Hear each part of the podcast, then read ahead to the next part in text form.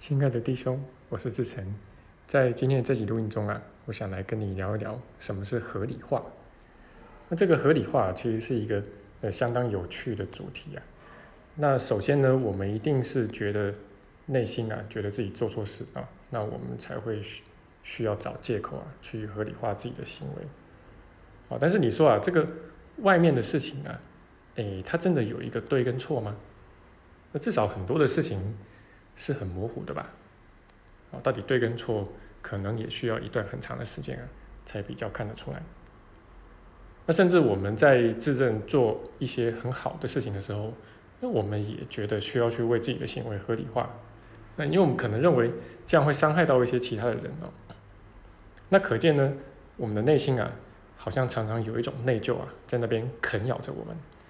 那这个内疚啊，似乎跟我们在外面做什么事情啊？没有很大的关系。好，那当我们去合理化自己的一些言行啊，呃，这个时候表面上好像我们可以减轻这个我们的内疚感，但实际上你会发现啊，这个内疚感并没有真的被化解掉，它只是被我们推到内在深处，推到这个潜意识的深处而已。就是你就变得比较麻痹了啊，比较不会觉得这个内疚让你痛苦。那实际上呢，当我们去越去自我合理化的时候，我们其实是越强化了我们内在的这种内疚感。好，那因为这个心灵运作的逻辑是这样的哈，我们的心灵会相信说，呃，我们确实就是做错事，否则我们为什么需要去合理化呢？好，这个是心灵运作的一个逻辑。那所以你越去合理化的时候，其实是越把这个内疚给当真的。好，那最近这个台湾呢、美国啊都在选举啊。那美国是这个其中选举刚结束，那台湾是即将要举行选举。好，那当然这些候选人之间呢，呃，少不了就是互相攻击啊，啊，互相攻击啊。好，那但另外的呢，就是忙着合理化自己的行为嘛。那，尤其是呃这个受到攻击的时候啊。那但是啊，其实从古至今啊，啊，不论在什么地方啊，只要是把持政权的人。无不是费尽心机的去合理化自己的行为，然后合理化自己要坐在这个位置上面这件事情啊。那因为他们所把持的政治跟经济资源呢，基本上都是远远超过一般人。那不管是民主政权还是独裁政权，那都是一样的，只是民主政权啊在程度上面会比较低而已。好，那因为这些人哦，就是他们会。尽其所能的去扩大啊自己在政治跟经济方面的影响力，然后去攫取这方面的资源，所以他们也很需要去为自己的行为啊为自己坐在这个位置上去合理化。那虽然说我们都听过啊这个枪杆子出政权啊，但是实际上呃一个政权呢，你只有枪杆子从来都是不行的。那就算是你能够这个一统天下啊，那这个位置你也坐不稳，那甚至你还想要传给你的后代。或者你所指定的接班人啊，你也坐不稳，因为别人不会服你嘛。啊，凭什么坐在那个位置上的就一定是你呢？为什么我不行呢？那我也可以跟你一样复制你的模式啊，来这个枪杆的出政权嘛。好，那所以你就会一定需要一个叫做正当性啊，你这个政权的正当性啊，那就是你要把你的这个政权给合理化，好，然后来告诉别人说，哎，为什么坐在这个。位置上面的就应该是你，而不是其他的人。好，那这个是呃，就是从古至今啊，不论什么样形态的政权呢，其实都很需要的一个东西啊，就是正当性，政权的正当性，那也都会努力的去塑造这样的一个正当性。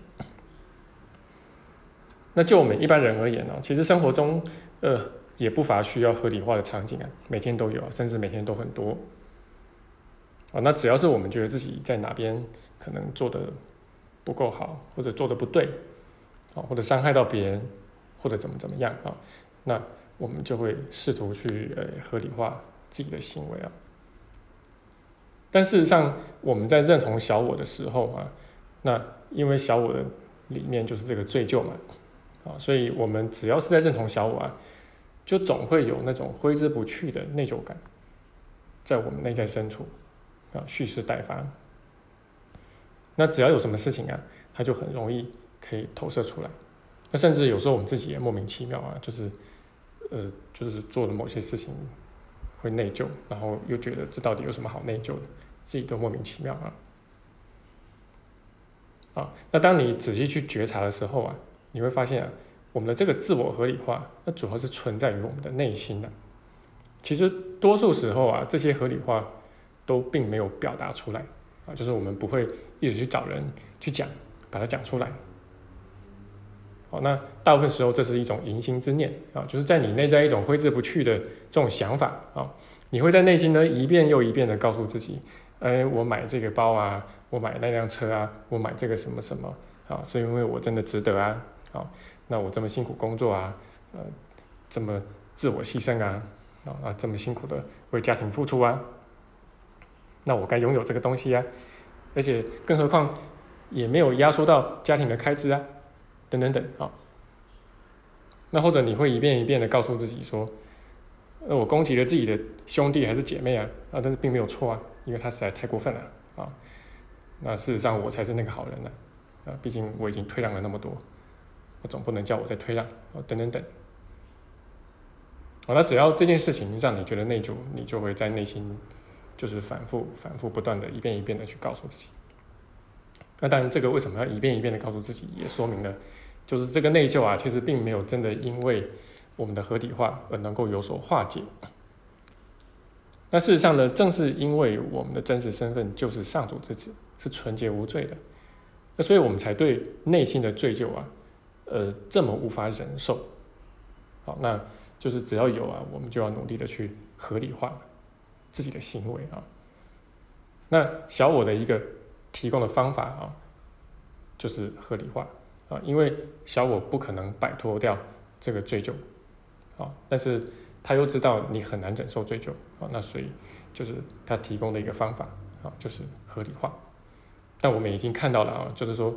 去合理化自己的行为呢，呃，这个只是一个表面而已啊，我们只是麻痹了自己的内疚啊，但这个内疚其实还在。那圣灵呢，是让我们直接回到我们的那个真实身份啊，让我们去忆起我们的真实身份，呃，自始至终都是纯洁无罪的。啊，这是两者的区别哦。那这样你也明白了啊，就是为什么在宽恕的这种思维里面呢，的根本就无需去做任何的合理化。那事实上你在宽恕眼光底下呢，不管就是不不管你做什么啊，就是你都不会有内疚感。好，那但是同时呢，你也不会想要去伤害别人。好，那这个是我们今天的这个呃主题分享哈。那最后我们也这个广告一下啊，就是我们在这个下个月啊，十二月的十七号，礼拜六这一天啊，就只有一天。那我们在这个台北啊，啊有开设一个这个实体的工作坊啊，这个也是我们因为疫情啊，等了很久，然后呃才终于有这个呃条件可以再开这个课啊。那我们这次课的主题呢，是有史以来最直白的啊，就是看清自己的问题。好，那已经有同学们呃在陆续报名了。好，那其中有一位同学，呃，他还私讯我啊，就说他这个报名了，好，然后他还就是说告诉我说，哎，请我帮他看清他的问题啊。那我就马上回他说，哎，其实这个工作坊啊，主要是要开给我自己的。啊，不过这个看清问题这件事情，呃，当然是最重要的，而且是看清自己的问题啊，不是去看别人的问题。啊，那我也会在这次的工作坊上面呢，就是把我自己过去多年的一个学习经验呢，还有体验啊，就是还有一些这个经验谈啊，就是毫无保留的去分享出来啊，欢迎你一起来切磋学习啊。好，那这就是我今天的分享了，希望对你的学习有所帮助，我们就下期见。